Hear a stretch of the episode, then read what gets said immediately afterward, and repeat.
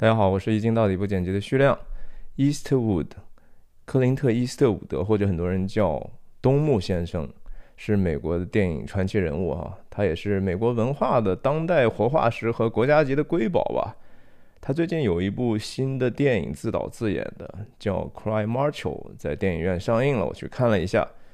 今年我知道这个电影的时候，我当时就把这个放在日历上，我说提醒我一下，如果上映的话，我要去看一下。当时我记得原因是两个嘛，一个是说他今年已经是九十一岁的高龄了，我有可能哈，这个电影是他最后一部作品。那同时还有一个原因是，大家知道他一九九二年的时候。自导自演了一部非常有名的叫《Unforgiven》哈，不可饶恕或者叫杀无赦的一个西部片，当时为他赢得了最佳导演和最佳影片的这个奥斯卡的一个桂冠。那我去看了一下，呃，感想很复杂哈，所以我今天主要就是分享几点吧。一个是说这部电影到底怎么样哈，它讲什么的，值不值得去看呢？它的主，然后第二个就是说，克林特·伊斯特伍德作为一个导演或者电影人，甚至作为一个公众人物，作为一个男人，作为一个人，对吧？他的一些可能的一些给我们的教给我们的一些东西哈。那也看到这儿，如果您觉得有兴趣的话，首先您第一次来的话，希望您能够订阅我的频道。我这个频道呢，经常，那 对不起，经常会聊一些。电影，特别是深度解读一些电影，是一个更像是文化评论吧。那我也因为人在美国，所以我会结合很多在美国生活的经验和我长期对这个呃影视啊或者说文学的一些观察吧，分享我的一些看法。那我们就进入今天的主题。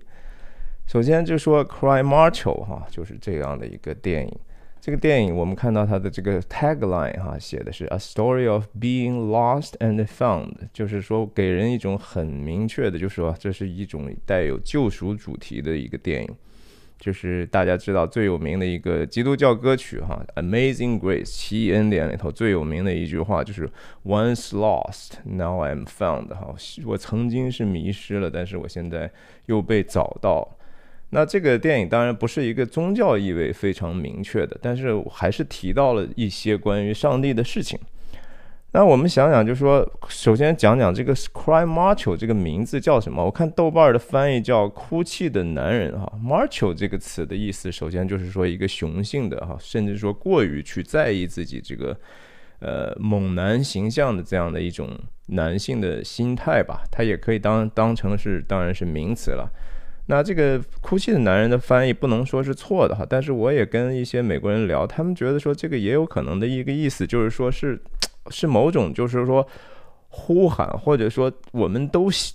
特别是男性角色哈，男性他是希望说追求这样的一种。带着哭喊的，我们怎么才能更 man 呢？怎么能够更更有男人气概呢？哈，是有有一个这样的意思，其实是这也是影片的一个主题吧。伊瑟伍德在这个电影里头其实讨论了一个，就是说什么是真正的男人气概的问题。那这个剧情我跟大家也简单的介绍一下。首先说他伊瑟伍德自己演了一个牛仔哈，老牛仔，嗯，然后也参加各种 rodeo 的比赛。说到 rodeo，我之前还分享过赵婷导演的《骑士》啦，然后在这个 Oregon 州的一个叫 Pendleton 的地方所看到的关于牛仔竞技的这样的一些故事，大家也可以看一下我以往的这个视频。故事从这个主人公。然后被他的一个前老板所托，要去墨西哥找回这个。他前老板是个农场主，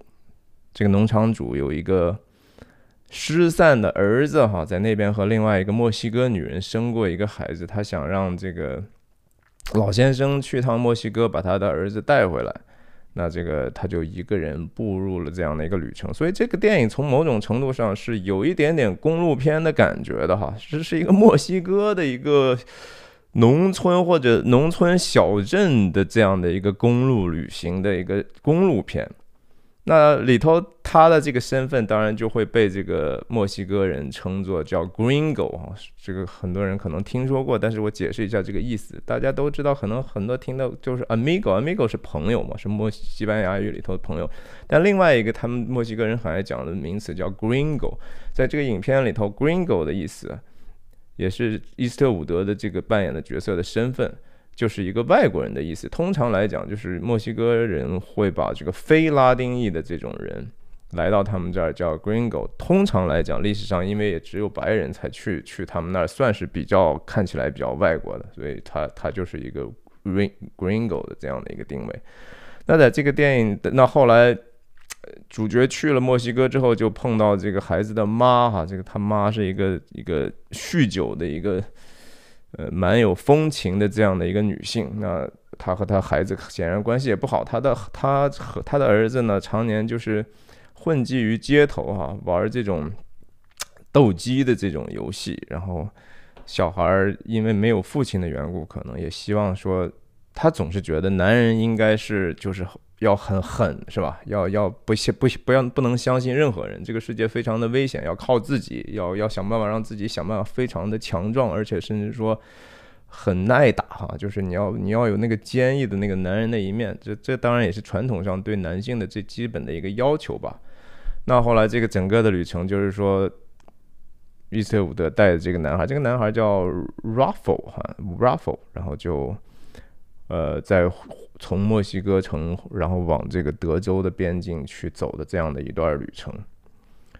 呃，我是总体来讲哈，我觉得这个电影呢，其实是一个非常失败的电影作品啊。我甚至说可以说这是我觉得伊斯特伍德导演作品中可能是算是最差的一部。我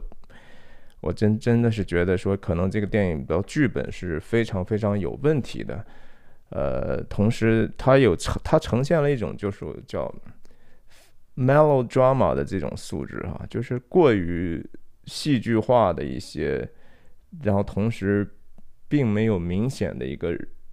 一个戏剧结构的这样走到哪儿算哪儿，然后甚至很多矛盾的解决令人非常的炸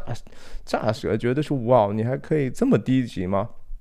比如说这个呃。这个女性哈，墨西哥的这个，也就是孩子他的妈哈，实际上是有黑帮色彩的这样的一个妖艳的女人。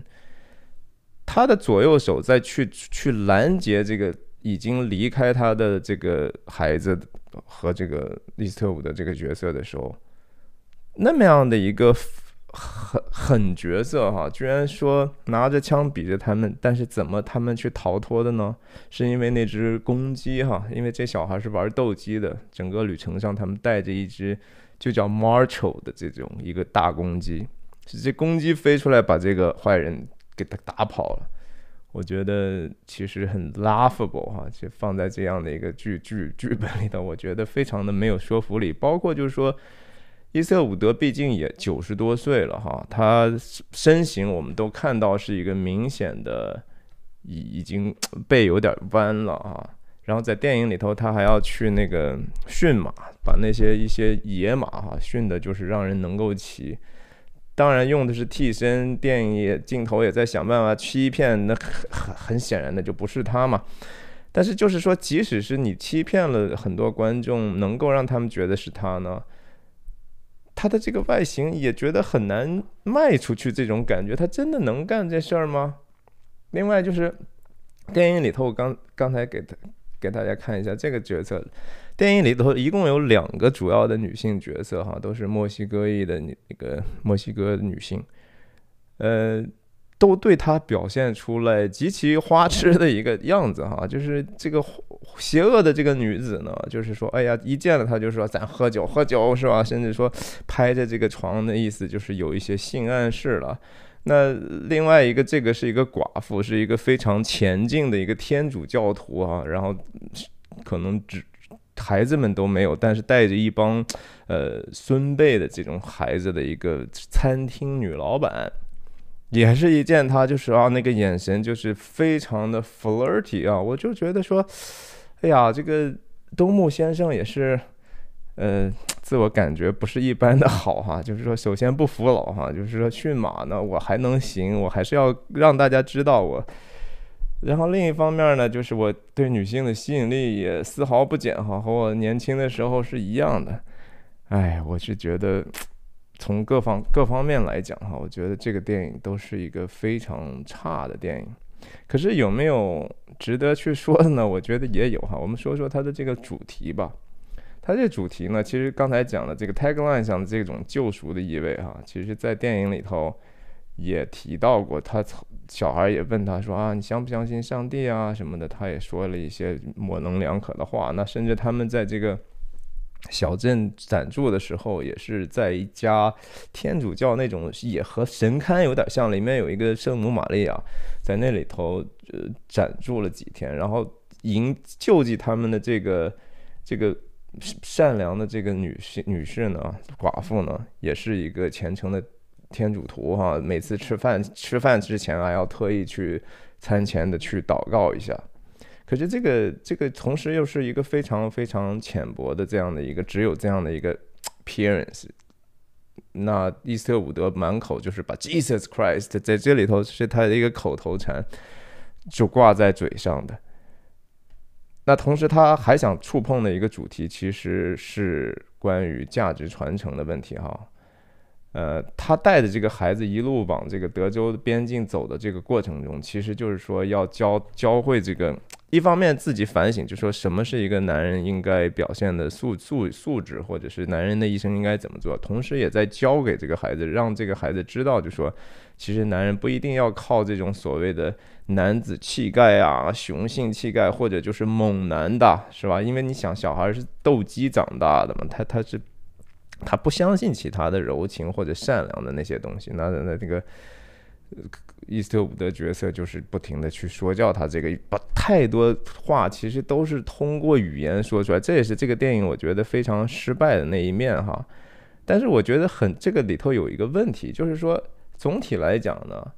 伊斯特伍德之所以还能够吸引观众去电影院看他这个电影，我们看看他海报上卖的是什么呢？其实不就是卖的还是男人气质、气概嘛，对吧？还是硬汉形象呀。然后他在里头就是说，他要反思的就是说啊，这个东西他有几句话嘛，他说那个 Marshall is over overrated，就是这个东西被过过过度评价了，没有必要。这个东西其实没那么好了，就是。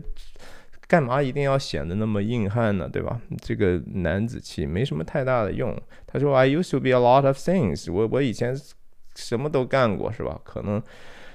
这个有一个 callback 哈，就是回到就是说他一九九二年那个让他真正建立他电影导演地位的这个杀无赦，其实主题非常的相似，在那个电影里头也是他已经本来是年轻的时候当杀手是吧？然后。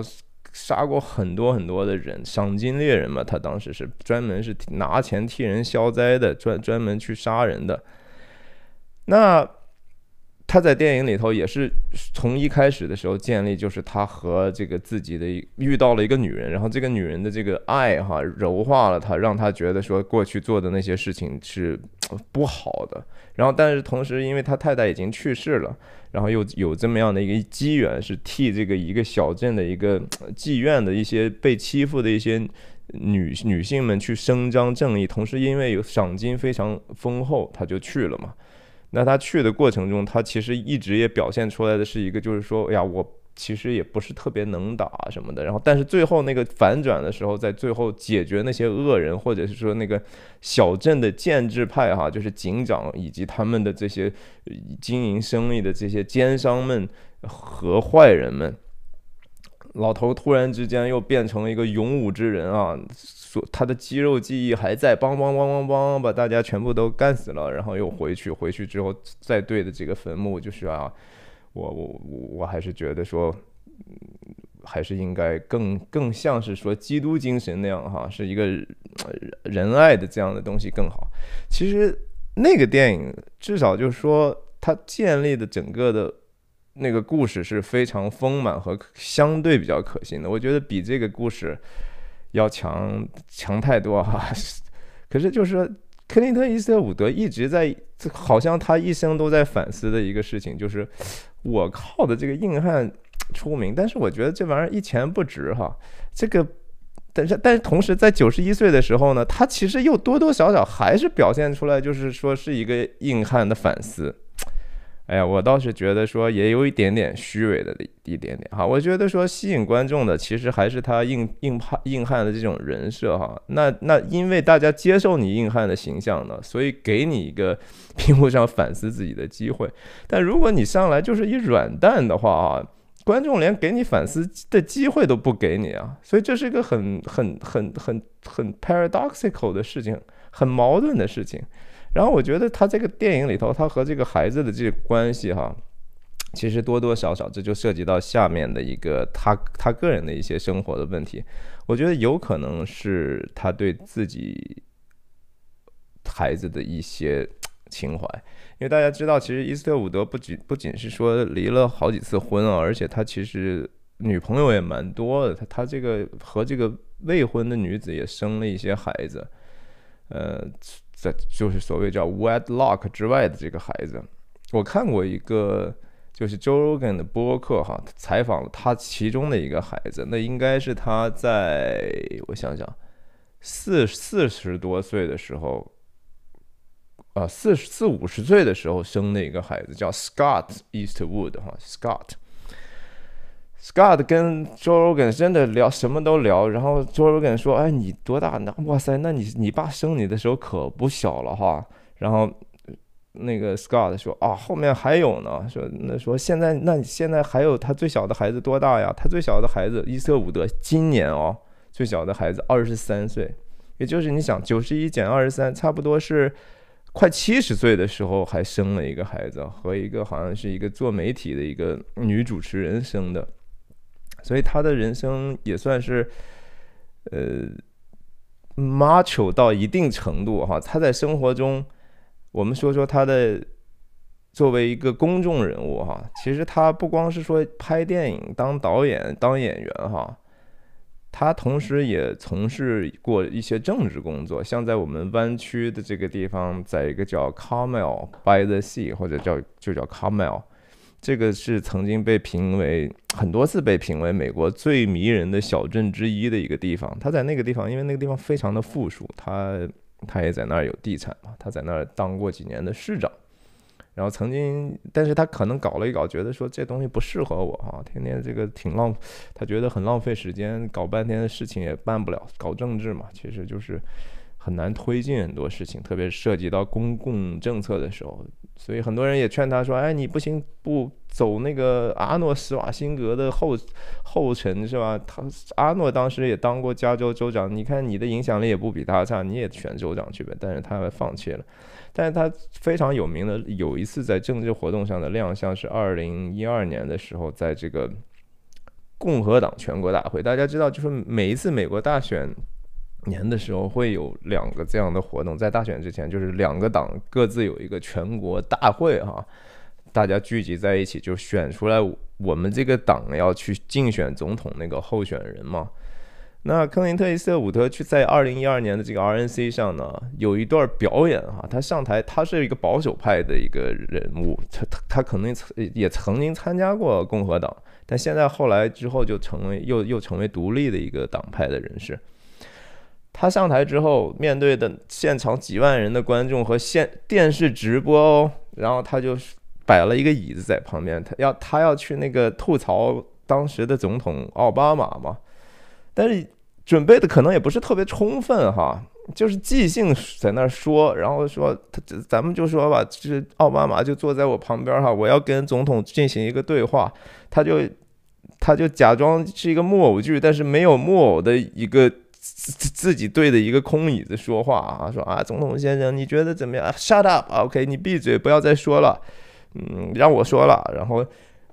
很挺尴尬的，其实哈，就是当然说政治集会呢，大家都是非常的目标很统一哈，大家骂奥巴马共和党的人当然都很高兴，现场声声音倒是很热闹，可是看的还是非常的。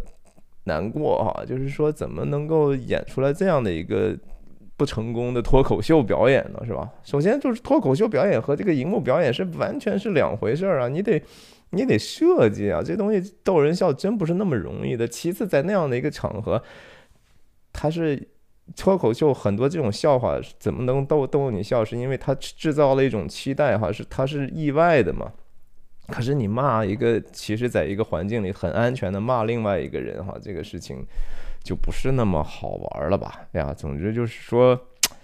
伊斯特伍德在身上，我看到他非常多的一一些矛盾的地方啊。他他同他一方面，他觉得说这个，在这个 March Cry March 里头，他最后把这个孩子送给了他这个生父之后呢，自己没有再进入美国，就回过头去去找那个他也喜欢、他们一见钟情的这个这个墨西哥女士去了。然后他们有一段。慢舞哈，在斜阳之下的室内，那挺浪漫的，然后就结束了。就是他回到了一个温柔乡当中去了。他觉得说，其他的事情可能都不重要，男性气质也不重要，杀戮也不重要，竞争也不重要，什么所有的，他甚至否定这个牛仔比赛 rodeo 的价值。他说：“你骑个牛，骑个马干嘛去呢？是吧？你你说受了伤有什么意义呢？这个事情看起来挺酷，但是他。”最后可能用这样的结尾，就是告诉大家啊，还是爱比较重要。呃，但是同时，我觉得这个其实也是一种文化上的平权的这种一种表现哈。我们说一说这个西部电影，其实西部电影当时在在在好莱坞曾经火火过很多年，到什么时候开始衰落的呢？是一九六十到七零年代的时候，然后到后面几乎就慢慢的只有。只是作为一个非常小众的一个类型片了。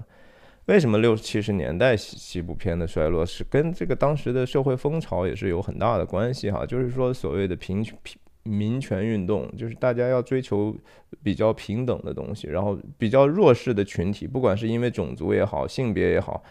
还是其他的原因也好、性取向啊、其他的原因。总之就是说，要照顾那个比较弱的，所以弱要替弱者发生了这样的一个压倒性文化。那大家知道西部片的那个主主题基本上就是弱肉强食嘛，是吧？就是我我我得把你干掉，然后男性就是那种 alpha male 那种超强的这种孤胆英雄，那是这个从故事原从来都是故事原型，或者就是说正邪的反这种搏杀哈。但是在这个样的一个社会环境的变化里头呢，这个东西就就人们就不再不再觉得说这个东西是不是有点点冒犯了，是不是显得就是说让人家那些比较弱势的看起来就就比较容易看得很很丧是吧？你哦，这个世界只有靠强吗？对吧？所以我觉得伊瑟伍德在第一次成功的时候就抓到这样的一个机会，不可饶恕的时候就是一种反思，就是啊这个东西其实不对。那他这一次，我觉得这么老的时候，他再一次进行反思，可能就反思的甚至比之前走的还要远。但是我同时觉得这次的反思的价值，并不是那么的大哈。哎，我觉得说这是人类社会其实挺有意思的一种现象，就是说，好像总是有一代人比较苦难哈，他们生活在一个很有挑战的时代。我们想想，克林特·伊斯特伍德，他是出出生在一九三几年的一个人嘛？他其实，呃，他还真的就是出生在我们出生在旧金山，应该是就就在湾区出生的，然后在这个奥克兰东边的一个地方长大，然后是他其实很是那种真的挺 privileged 的那种家庭哈，然后早早的去参军，然后他我记得他儿子曾经说过，说那个。当年他差一点就去了朝鲜战场了哈，但是就是因为当天他他其实是为了勾搭他一个军官的女儿，然后开了一个飞机，然后结果就给不不是一个不不是一个排演行动啊，他私自开的这个军事飞机，结果就掉到海里了，掉到那个海里，而且是两两英里之外，然后自九死一生游回来之后。呃，然后才才因为要上这个军事法庭啊什么的，没有去这个战场。但是他他们那一一一帮人呢，实际上是说，你想，美国在二战结束之后，树立了自己当时在世界的一个巅峰的一个领导地位，哈，生活其实非常的好。然后这些从战场回来的这些人呢，也同时就是开始。他见过那么多苦难的事情了，所以他对家人、对孩子非常的好。然后他他他们好好的去建设自己的家园，好要好好的生活。但这一代人，二战的这些人养出来的孩子哈，就是生活在极其富裕，然后对世界几乎也没有什么兴趣，非常自我中心的一代。然后他们就怎么说呢？二战造就了二战的这种当时的紧张局势，造就了一代。坚毅的一代人哈，然后但是他们的孩子呢，其实就变得都是 cry babies 了哈，就是其实是软蛋。我我觉得哈，这个说话说起来有点点政治不正确。反正他们在付出中啊，我就觉得慢慢的失去了很多的常识，也失去了很多，脱离了一种现实的这种感觉。只是，然后也挺其实挺软弱的，我觉得。然后历史人类社会就总是这样，强起来。然后他们的孩子就会变得比较 soft，比较软，比较软。然后之后之后就越来越糊涂，糊涂到一定程度什么也干不了哈，又很又陷入一种新的苦难当中去。然后到了苦难极致的时候呢，又要通过苦难兴起下一代 坚毅和伟大的一代。呃，我我觉得说克林特·伊斯特伍德感觉走到这个他的这个地方。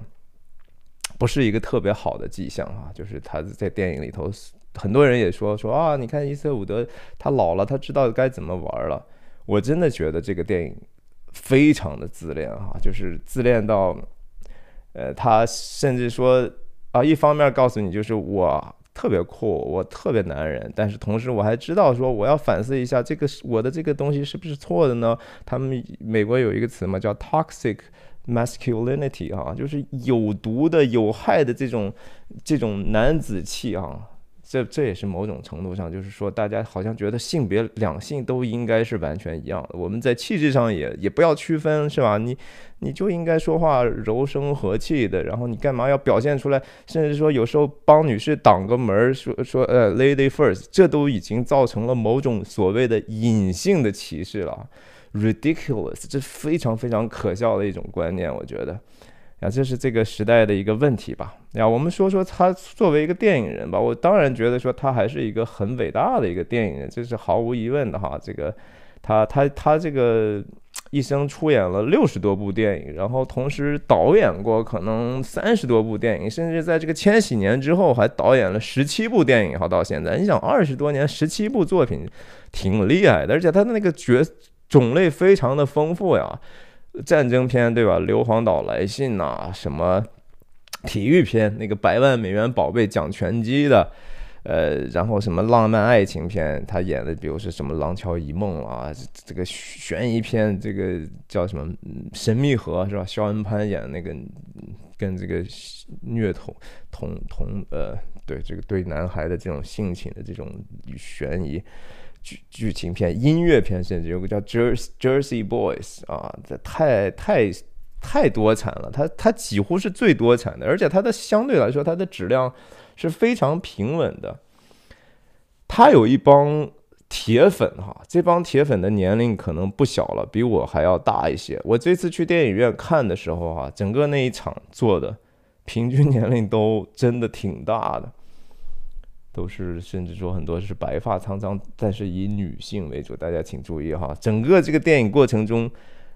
伊斯特伍德用的那种就是很很酷的那种，很低声低气的那种 台词哈。经常他有一些微妙的幽默感。这些年龄稍微比较大一些的这些大姐们，哎呀，真的是。笑的嘎嘎的哈，我真的觉得他们是真心享受这个东西。那从电影风格上来讲，他当年其实是从这个怎么说，有一个叫意大利的电影导演哈，也是所谓通心粉，意大利西部片嘛。当时一帮意大利人，他们跑到意大利拍这个美国西部的东西，因为他们他们也不同期在现场也不收声音，都是后期配音的，所以他们叫意大利通心粉西部片。那个著名的导演叫 Sergio Leone，Leone 哈，塞尔吉奥莱昂内吧，可能中文翻译叫。在这个人的手底下，伊斯特伍德是真的是当时是大放光彩哈，这个好坏好坏丑吧，那些夺金三部曲哈，那奠定了他这个总是翘的眉毛，叼着个烟，然后那个牛仔帽压的低低的。然后这个电影这这个系列的电影都是那种 叫超特写哈，就是这种下巴都不拍，直接这是下眼，这是上眼，就是这样的一个特写，特表情都是你稍微弄一下放在屏幕上，你看的事事无巨细都能看到。哎，克林塞伊斯特伍德一方面可能他也觉得这是他认为的这个西部片不好的地方啊，他在自己导演的时候相对就比较克制吧，然后他也喜欢，呀，总之说他。他是一个蛮灵活的人，甚至我还觉得说他从某种某种气质上其实有一点点像，有一点点像冯小刚啊。这样说话可能也也得得罪挺多的人呀。不管怎么样吧，反正我就觉得说他的他的这个和在这个电影里头和这个孩子的这个，刚才可能说的说的说差。他给这个孩子所教导的这个东西，很可能是他想给他的这些其实跟他关系并没有那么亲密的诸多孩子的一个交代啊。在这个电影的背最后的时候呢，这个孩子最后就把那个手上的公鸡哈就给了他了。其实这个公鸡象征的就是这个所谓的 macho 啊，就是这个雄性的这一面，就比较比较。有侵略性的这一面东西，就说哦，我现在跟你走了这一路，这个 journey 下来呢，我从你身上或者说从这个经历上，我学到了说，我们不是说只是一味的打打杀杀的一个人生哈，男人可也可以是柔情似水，甚至说非常呃好的，这个这个道理当然没有错了，所以他象征性的把公鸡给了他，那当然伊斯特伍德就说啊，你就不怕我把它做成 barbecue 吃烤的吃了吗？是吧？但是我觉得那个象征意义在于就是说。嗯，年轻的一代终于把这样的一个所谓的很坏的这个男性的这种过去的典型的榜样，说不要，我们不要这个东西了哈，交给你们上一代人，我们要走向走向一个更文明的、更平等的这样的一个时代。呀，我我也觉得说这样不一定是都是坏事，也许这样的一个进步，我们是能够在生活中。看到很多他的一些积极的变化，对女性应该具有的这种平等和尊重，对他们权利的这种保护，这绝对是应该去继续改进的。但是是以什么样的一个方向或者代价去去做这个事情，我是觉得说也值得，特别是有男孩的家长哈，去思考一下，我们是不是就不能让孩子吃点苦，或者说让他们稍微有时候。做一点儿可能危险的事情呢，就是还是一味就是保护起来，是吧？你们千万不要受伤，不要去闹，不要去捣蛋。这样的一代的新一代的男孩是不是就这样呢？哎呀，不管怎么样吧，这就是我今天的信息。感谢您的收看，再见。